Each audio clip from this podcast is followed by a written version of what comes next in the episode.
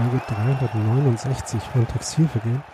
Or maybe I should rather say hello and a very warm welcome to episode 369 of Textilvergehen. Wie ihr gerade schon gehört habt, machen wir heute mal etwas anderes, nämlich eine Folge auf Englisch. Das liegt daran, dass ihr gleich ein Interview hören werdet, das ich mit äh, Lee und John aufgenommen habe. Das sind zwei Union-Fans aus New York und mit denen habe ich mich darüber unterhalten, wie man in New York Union-Fan wird, wie man in New York Union-Fan ist und was für eine Beziehung man aus dieser Perspektive zu diesem Fußballverein aufbauen kann. Und weil die beiden nur Englisch sprechen, ist dieses Gespräch eben auf Englisch.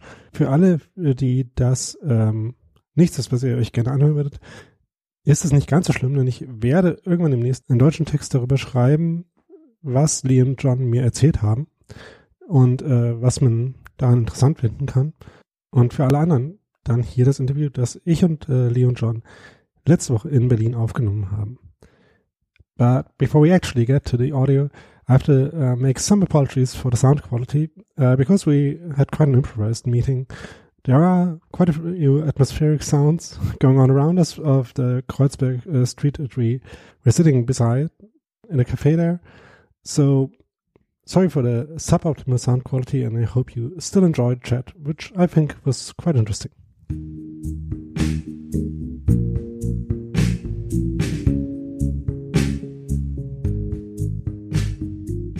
Why don't we start by introducing uh, you? Sure. Um, that you do that yourselves. Yeah. Yeah. Do you want to? You can start. Okay, I'll start. Uh, my name is John. Uh, I'm here with my wife Lee, uh, and we are from New York City. Uh, we have been following Union for like heavily for the last two seasons, as that sort of was when it became easier to do so in the United Right. States, um, because the you know match watching options have uh, have really improved in terms of the Bundesliga. Um, if you go back five or six years, you could barely find the top flight on American television. It was shunted away on a on a premium pay channel, uh, fighting for time with La Liga and Serie A and other leagues throughout Europe. Um, and as Fox bought the rights a few years ago, I think it was three years ago or so now, Something three like four that. years ago. Um, even then, there was no coverage of the Zweite Liga. Yeah. Um, and so our sort of awareness of Union, I would say, started with the World Cup living room uh, in 2014 because that made like international sports news, and there was you know video of the crowds in Berlin at Alte Försterei cheering for the German national team, and that was our first like. This is insanely cool. That's that's amazing. Look at look at what they're doing there. That's awesome. Um, but again, there was really no way for that to hook you onto anything. You couldn't really watch the game. You the- just knew that this cool team existed. Right. um, but then the following summer, Union signed Bobby Wood, who was a U.S. international by that point. He had Yeah. already scored some big goals in friendlies, I think some to beat Germany and the Netherlands Yeah. um, that summer. Um, so then I was just like, oh, that's that's that team from, from last from last Yeah. summer, and uh, but still no real way to follow the matches. Um, It was in sixteen seventeen, uh, around that spring when Union were at the top of the at top of the league, where it's just that we sort of con- had these constant reminders about them over the Yeah. course of time. in Um, international media or um, not not real, just from our own. Co- Oh. w- I mean, I an followed. yeah. I've followed German soccer just heavily since like 2010.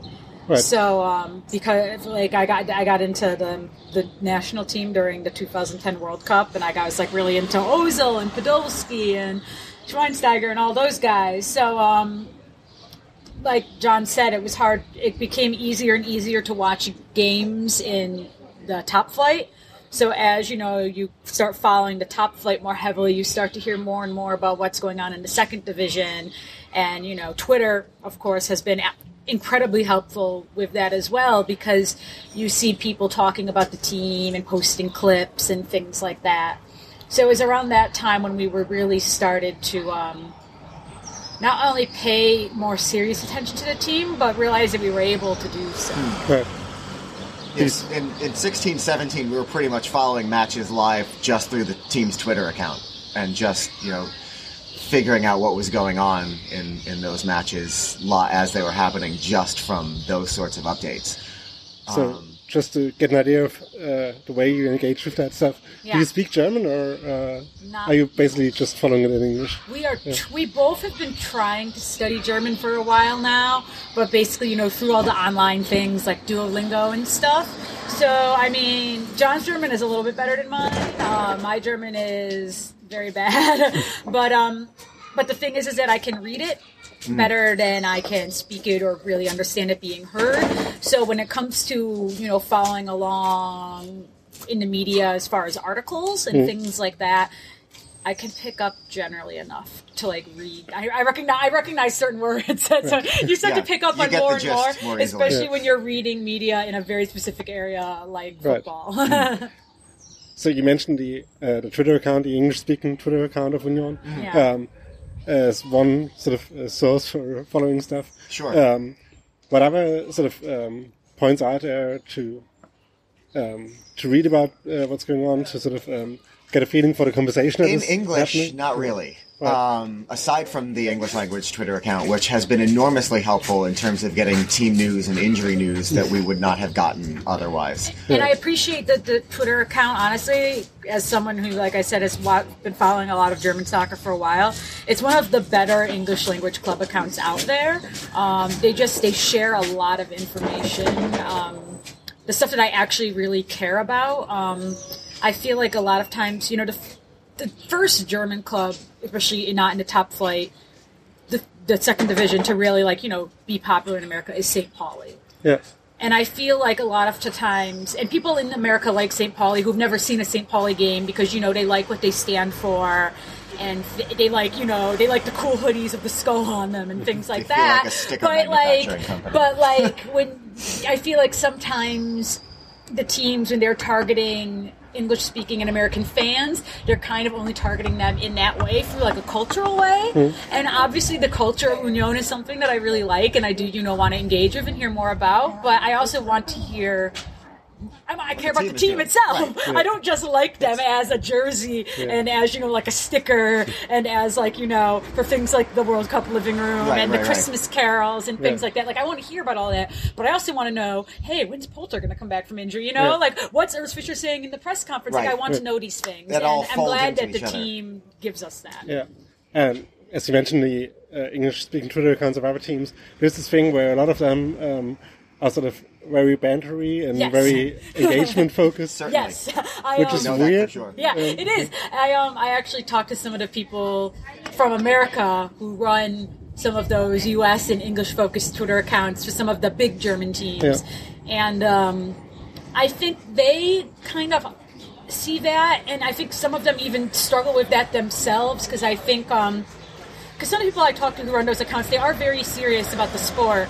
But I think they sort of get almost like instruction from up high, maybe that like you know Engagement. It's an engagement. that it's about you driven know business. getting getting people to like see yeah the banter and to laugh and be like oh they really dunked on that guy um, Which is where- strange, and I think some of that stuff is um really funny um actually no I'm, I'm, I'm going to say this even if I should so I actually um I interviewed for a job in an account that should not be named because we're going to keep it on the down low. But um, I interviewed because I do social media for a law firm in the United States.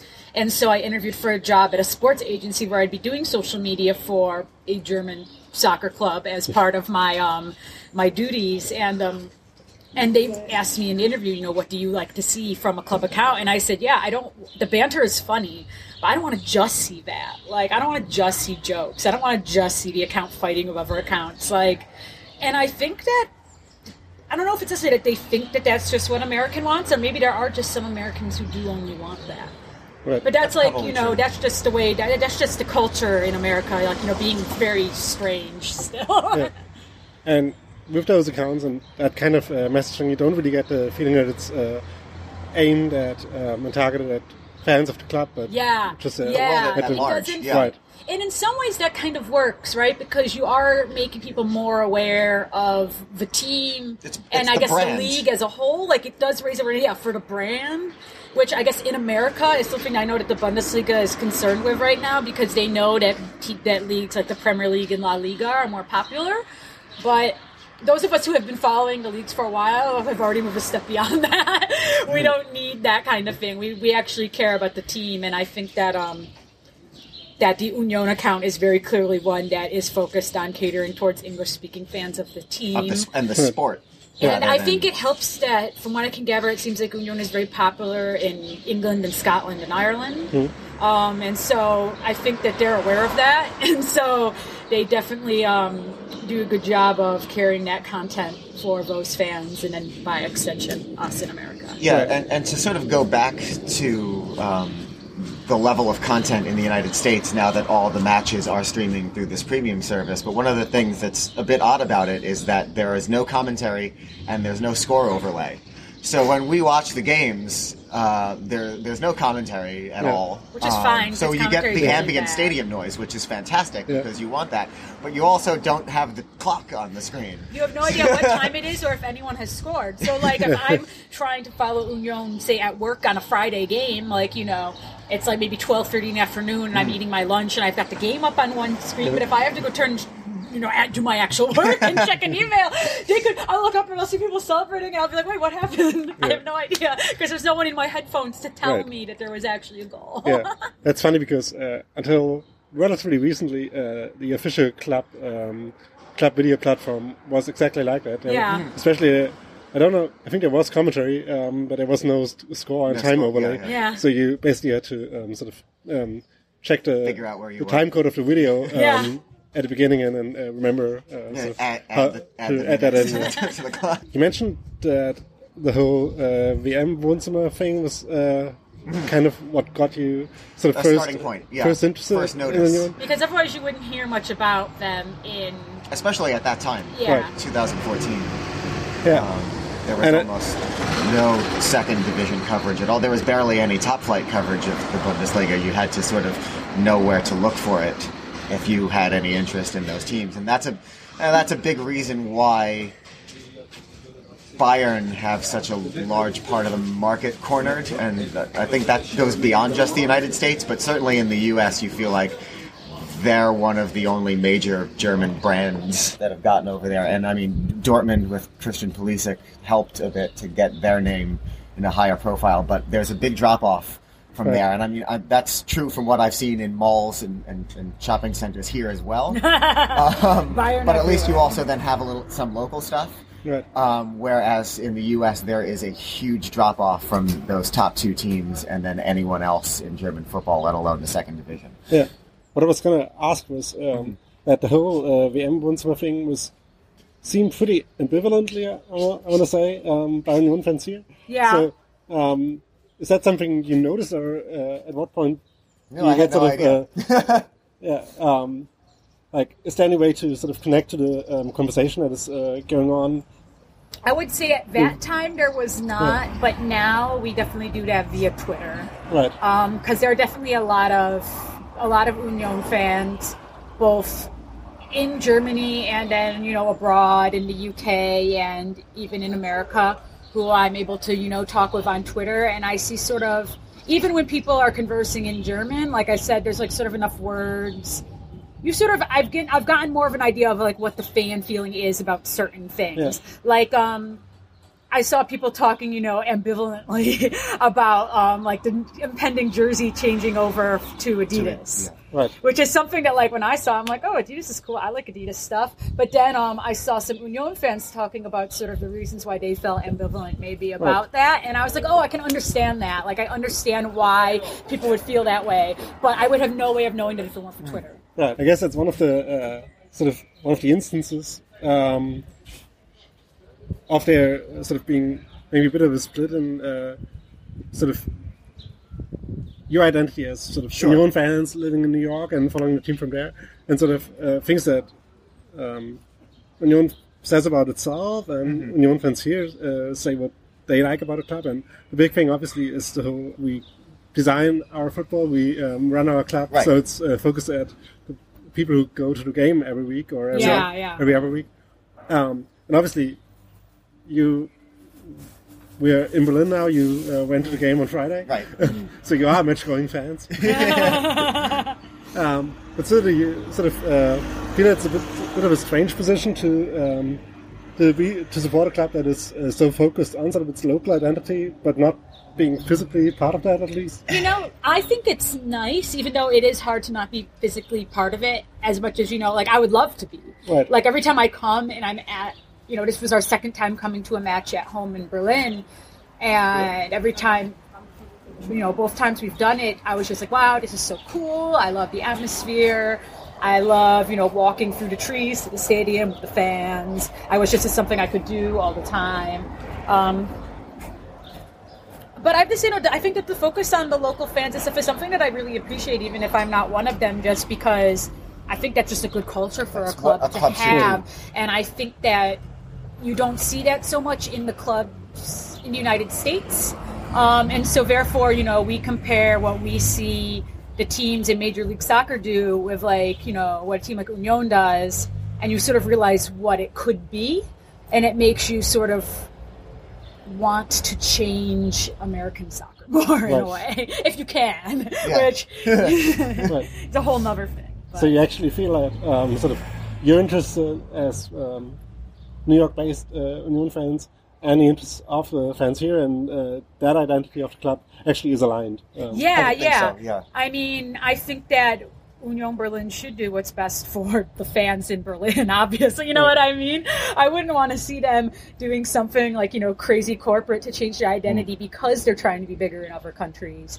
I mean, if anything, that, you know, like I said, that's part of the appeal for us. And, like, I think that's also part of the appeal for fans in other countries who do support them. I, um, so I don't think I think that like yeah, like you said, I think our interests are aligned. I wouldn't want to see them change, and um, yeah, I think it makes everyone happy. What's to me, sports has always been about the community that you create around it, and Right. seeing a club club like Union who does that right makes me see a club that I want to be associated with. The things that this club does, the things that the fans do for the club, and vice versa, is to me what sports is all about. Right. And in the U.S., where all the sports owners are just franchises and they're all owned by these mega billionaires and these companies, you don't get that feeling um, on a regular basis, and that is really a shame. There are definitely there's definitely been more in the U.S. a rise of like you know the sort of smaller teams um, that are almost like more community fan based run, but they're basically the equivalent of like the Regional Liga or lower here and because they don't have promotion relegation um, they don't have the option to ever become more than that and at the same time though i think if they did have the option to become more than that they would lose They that would identity corporate, right. because that's just the way american sports Right. is in general Um, you mentioned that you uh, saw your second game here. Uh, um, just to date the thing, um, we're here on a Sunday after Union played a 2-2 draw against Regensburg.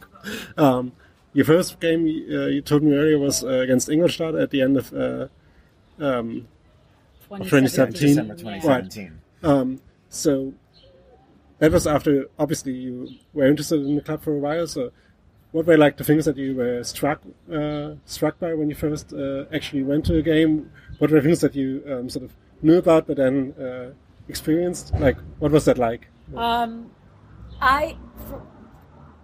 It was a lot. it was a lot to take in because you know having you know already you know watching some streams online, you see the fan atmosphere in the stadium, and I mean, and you can hear the fan atmosphere in the stadium and in other stadiums even. Right. I always think it's funny when I'm watching a stream of an Union game away, and all I can hear are the Union fans Right. in the stadium because I recognize the chants. But um, it's crazy to see that in person um, and to be standing on the terraces in person, especially because very few stadiums in the United States have safe stand- standing. Right. So just to be standing surrounded by people is in and of itself something that's very different for us, but very cool. Um, I think it keeps your energy up, and um, the energy that comes from uh, the supporter section also really keeps your energy up. And those are definitely things that I really enjoyed there. And also, to be quite frank, at both Union and elsewhere in Germany, the food and drink is so much cheaper than at every sports stadium in America. So it's just really nice to get a beer and a sausage and not have paid a ton of money. so that's something that I also have really enjoyed. So you mentioned the food and drink, and you also mentioned uh, the chance area. Um, is that actually something that you uh, sort of um, looked at beforehand? Like, did you uh, try to learn a chance before? Or, We've yeah. tried to. I know. I think you've tried to a little bit more than I have. Um, some of them I've just picked up just from virtue of watching the and enough games, are pretty straightforward. Yes. which I pick up. really appreciate. Like, I'm just like, all right, even not speaking very decent German, I get the gist of what this chant is and that it's about Union. um, so I do. I mean, it is fun to try and participate in that way. Um, I feel like I was able to sing along with about sixty percent of what went on on Friday. Yeah, we definitely have to give a shout out to Union in English. at Oh, that for sure. oh yes, 100%. they have a definitely. Great Union An enormous stage. help. Yeah. oh yeah, for sure. No, they were definitely. When we first started following Union more seriously, that was like the first website that Yeah. came up as anything. Yeah. Um, they really are like before the. I think before even yeah before the club even started producing The- English right, language yeah, stuff. Union well, in English was like the place to find you know yeah the song videos and just anything in English about the team, which was really nice. Would you um, like it if there was, uh, if more of the conversation was also happening in English, or um, Not necessarily. Uh, I think that's the job of English-speaking fans to do, Right. rather than the club or anything like that. The club has provided a decent enough profile to generate more content. I think at that point it it, it kind of falls on us to and the other English speakers Yeah. to hold that conversation. and you actually did that? Um, I'm trying to. Yeah, I Um, mean, started blogging a bit. Yeah. yeah, yeah, yeah. If only no. we could find a little more time. right? My work yeah. schedule I was, doesn't let me write I was enjoying trying to blog so much because, yeah, to me that was my way of just trying to let you know all of my my friends in America who follow soccer know a little bit more about what was going on in the games. But then, you know, it's very hard when the games are on Friday Yeah, in the that- middle of the workday. That was sort of when when I fell off with the with the writing because I was like, I can't focus enough on the game. I have to do my actual job that Yeah. I'm paid to do. But um, but like, you know, we talk with friends about soccer a lot, both online and, per- and in person in the U.S. And I've gotten some of my friends um, to follow Union a bit um, through illegal streams and things like that. And we talk about it because, um, you know, like I already said, the same things that appeal to me about Union appeal to them. Right. It's the lack of, you know, corporate involvement. It's the, you know, really strong fan identity. and It's the atmosphere in the stadium, things like that. Were there any things that um, you got sort of something like a reality check on? Like, um, definitely as a Union supporter, there are elements that sometimes get romanticized about Yeah, club. that Sure. makes sense. Um, but I don't think anything really took us by surprise in, Right. in any of our experiences watching matches here in Germany. And we've been to other stadiums as well, and nothing was really, you know, earth shattering. yeah, everything was sort of yeah, everything sort of falls in line with what you expect, but that's also because you know we're not as deeply involved. So I imagine it's obviously different for the local fans who know more of what's going on all the time, day to day. You know. Involvements of the club, whereas you know, for us, we're just we're still always going to be a little bit of on the outside looking in. Right. Where in the stadium did you uh, did you stand uh, on your visit? Uh, so we were in the Gegengerade uh, in Sector N, so pretty close to the Waldseite, Right. but not actually in it, Yeah. um, which I think is about where we feel like we would be, is Right. sort of near, but not, you know. Yeah. And we also, you know, you don't want to take a place away from people who have been coming there forever, Yeah. as a lot of, you know, Yeah. those sort of And as ground someone- tourists tend and to do as someone sometimes. as someone who spent a few years in you know American soccer supporter sections, you can get. I understand the feeling of getting very annoyed when people are there just to like gawk and be tourists and not to actually chant and support the team. What- So I, I, as someone who has seen that in America, I wouldn't want to be one of those people. you know, during a what is this, essentially a, a playoff semifinal, uh, in the fourth row of the supporter section, I had two Canadian tourists ask me how many minutes there were and a half. Right. so, that, so, that, so that was like you know a very extreme. Like not only did they not know anything about the team they were watching, they didn't even know anything about the sport because they didn't even know how long the game this- was. this was and I was just like, I was just like, this is literally the supporter section. One of the most important games of the season as well. You know, need with to the be trip to the, the championship game on the line, and that is what was going on there. So we totally yeah, understand yeah. that So yeah, part of the culture. I, I I like being able to you know be in the thick of atmosphere, but not, you know, actually like like he said, taking a spot away from people who are yeah, that's a question of real, respect you know? Right. as well. Yeah. Um, to to understand where we actually fit into that puzzle. Yeah. And what was your actual experience of sort of um, exchanging uh, with uh, Avignon? Was that you met there? Uh, do you have Uh, any positive, my, negative? my favorite memory um, from last season's game against Ingolstadt, um, they had Union had just gone up one 0 um, from a Stevie penalty, um, and you know Lee and I had been talking to each other in English for the entire match, obviously. Um, Yeah. And the the man who was standing next to me turns to me and asks in English, "So how do you think this will end?" Uh, and I told him, you know, I hope it ends like it is right now because Union have blown a lot of leads this season. Right. And, And three, they blew the three minutes later, Ingolstadt were level, and he just turns to me and says, "There it is." and then I think five minutes after that, Ingolstadt went up two one, and that was how that game ended. Um, so, um, We actually had also we were, when we were at we were at the Dresden away game um, last weekend, and uh, there was a very friendly man from Dresden sitting next to us who heard us talking in English and asked us where we were from, and was just pointing out things about the stadium and about his team that he just wanted to like you know talk about, like you know just little things like you know just little things like like telling us about you know how like you know we had to try the beer because the Right, beer was right, right. great, and like just point just like little things where you could tell like you know he was proud of his team and his atmosphere, and he wanted to make sure that people from out of town got to experience those same things, which I thought, even though he, he knew we weren't there to support Dresden too. I think if he knew enough English, you Yeah. could definitely hear that So, we knew um, much more about but, um, than Dresden, even as we tried to keep a low profile. yeah, yeah, but like, but he, I just I appreciated you know the friendliness and the welcoming attitude, and I'd say that for the most part, we've only really ever experienced some degree of that. Like, no one's ever.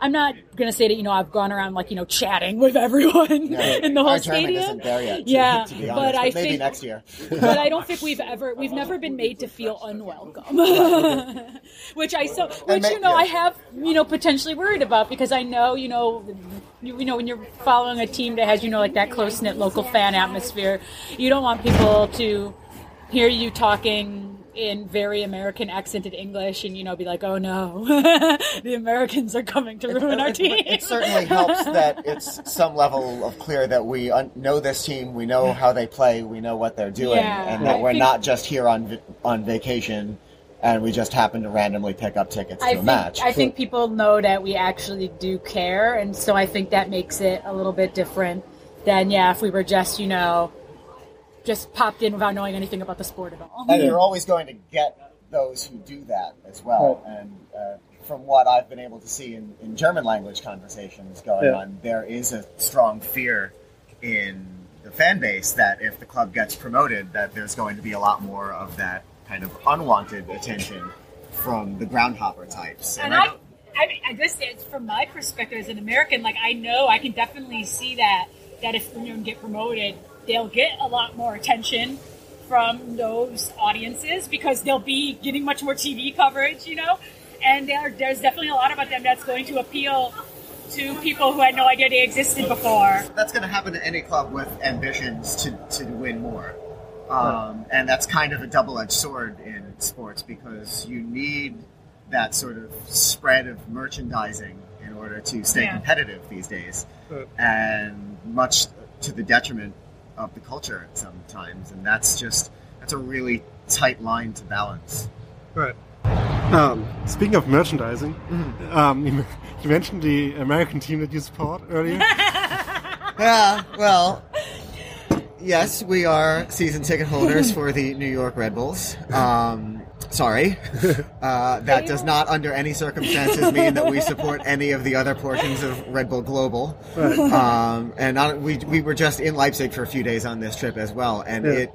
It it is some information that we will be taking back with us from our fan ba- to our fan base that It they are not nearly as popular there as they may believe they are. It's really fun. It was really funny seeing because I do have friends who are New York Red Bull supporters who do support all, like all of the Red Bull teams, which to me just feels like really gross. Right. Like I would never support another team just because they're owned by the same energy drink company. It's so bizarre. It's like even that's, just a, that's a weird sentence like, to say. I don't like the fact that they're owned by an energy drink company in the first place, but like when we started following them, I mean they were the team in the Right, New York area. right. I mean it was before NYCFC showed up, and I wouldn't have supported them anyways because Yeah. that's the same kind of.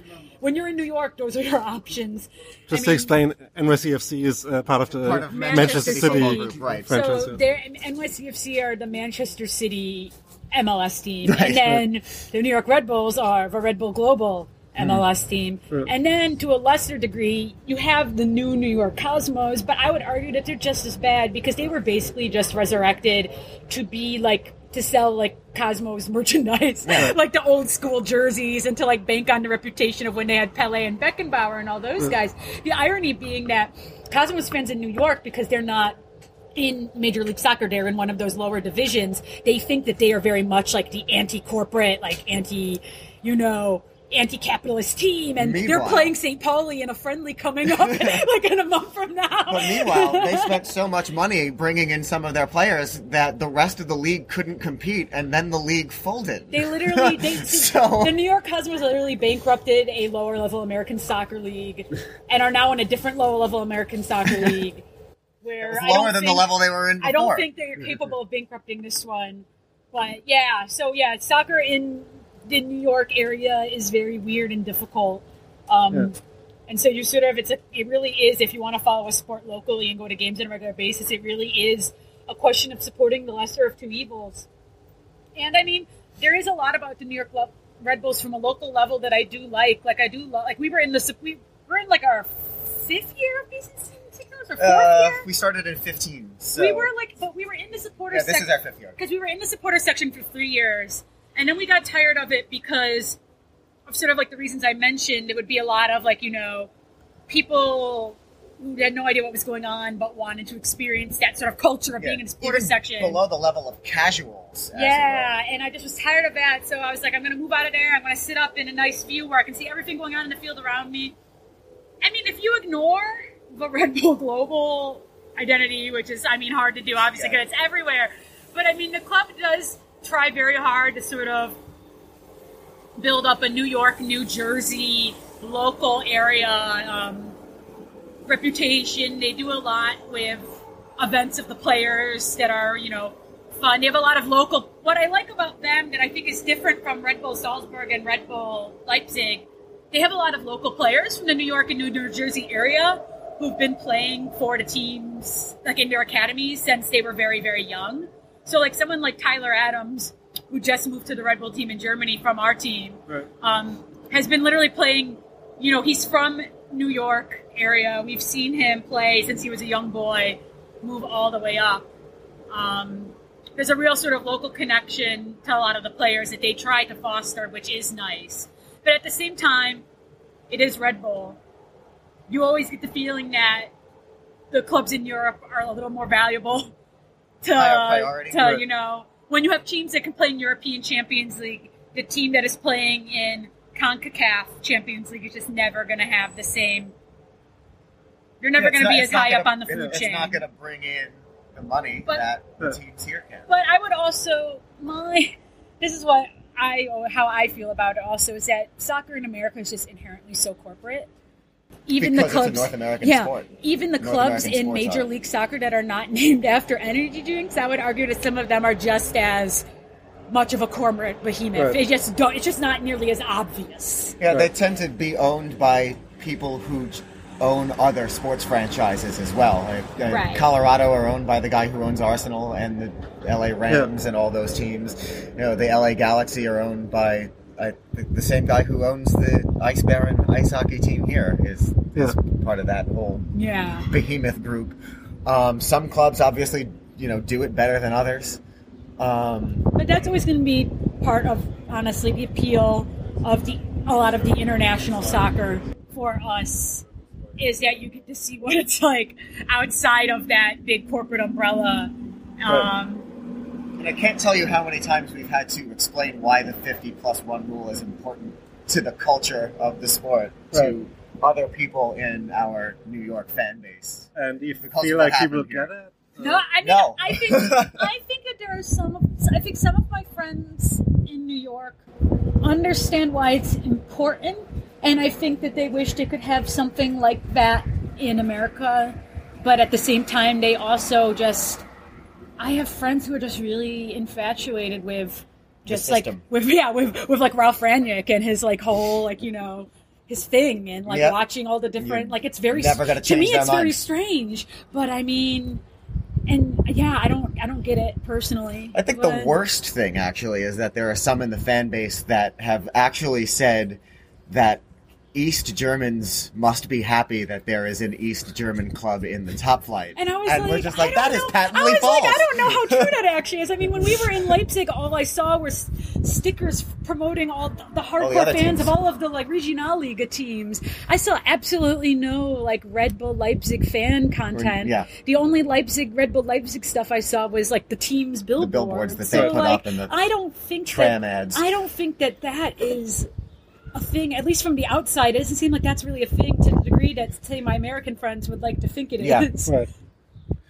And you don't feel there's like a cognitive dissonance in uh, still sort of supporting that team, or generally in supporting more than one team, uh, just because Sure. it occupies uh, sort of different spaces in your sort of uh, yeah, that's, Yeah. that's, Perception of that's football. definitely true. Um, it's, it, it, there is cognitive dissonance there. You're, Yes. you're, you're right. We're well aware of that. Yeah. Um, but at the same time, it's a it all boils down to a love of the sport, Right. and so you want to participate in the the love of the sport in as many ways as you can, Yeah. and in some ways that means you know finding a club that speaks to your own values, while also at the same time actually being able to go out to matches that are near you. Right. You, you and then end up- maybe have complicated feelings about exactly yeah. Well, and also, um, it's worth pointing out that the very first New York Red Bulls game that I went to, at least, was um, one that that heavily involved Thierry Henry,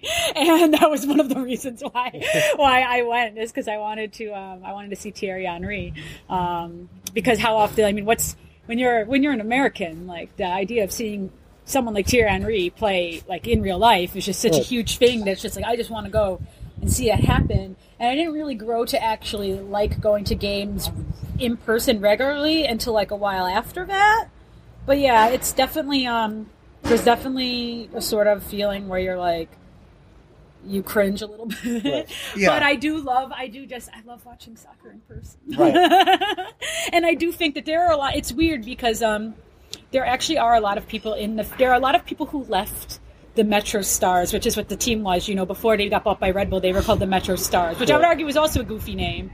not as not nearly it's not as goofy as Energy Drink name, but still pretty Yeah. goofy name. So there are people who left. Um, they just stopped following the team altogether when Red Bull bought the club because they were like, I can't do this. This was before I even knew anything Sure, about it. that was Well, 2006, I um, believe. But there are still people who support the team who like will ref- they, they they they buy tickets to games and they go to games and they cheer for the team, but they refuse to buy jerseys with like the Red Bull logo on it. You know, they they they wish that Red Bull would sell the club, and it's like, well, you're not by you know You're still giving them your money. you're still giving them your money. You're not really yeah, like that's never going to change. I think people are aware it's not going to change, but there, there are definitely people in the fan base who wish it would change, but like watching soccer in person so much that they sort of, you know, they they make that bargain with the devil, as it hmm. were. yeah. How do you think the rest of the season's going to go? I have bad feelings just because I feel like the past few years we've seen Union do really sort of well, and then it hits like March or April, and it's like they run out of energy or something.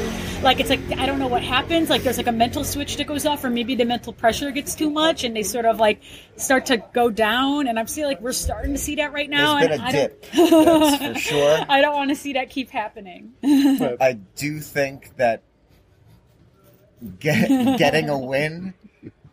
Uh, and the next match is, is is it Fürth away? Yes. In the next match, all right, win that, and then the those that dip might go away. They just And need a then- win. Yeah, they need Yeah. to get a win under their belts because then Hamburg are coming to town, and that is a big, big match. so, I think it's a question of sort of getting back on the right footing that will decide where the rest of the season goes. And so next weekend is probably going to be the match Yeah. that tells you how the, the remaining four go. And I and I hope that we can see Polter start again as well, just because. Um, I mean, I like I like Andersson too, but um, there's just something about the there's like a very unique energy that Polter brings, in addition to just like the physicality of having this like gigantic man up top to like you know get a head on the ball like Yeah, he did in the last man. game. Um, but there's just something about like he comes on and I feel like he just lifts everyone of his energy. Mm. He's just like a really great leader like on the field, and I just. If you can have him on the field from like minute one instead of minute 70, I think Mm. that'll make a big difference. I guess love for Sebastian Polter is as good a place as any to finish up. yeah, thanks. Yeah. Thank you. Thank you for having us thank you.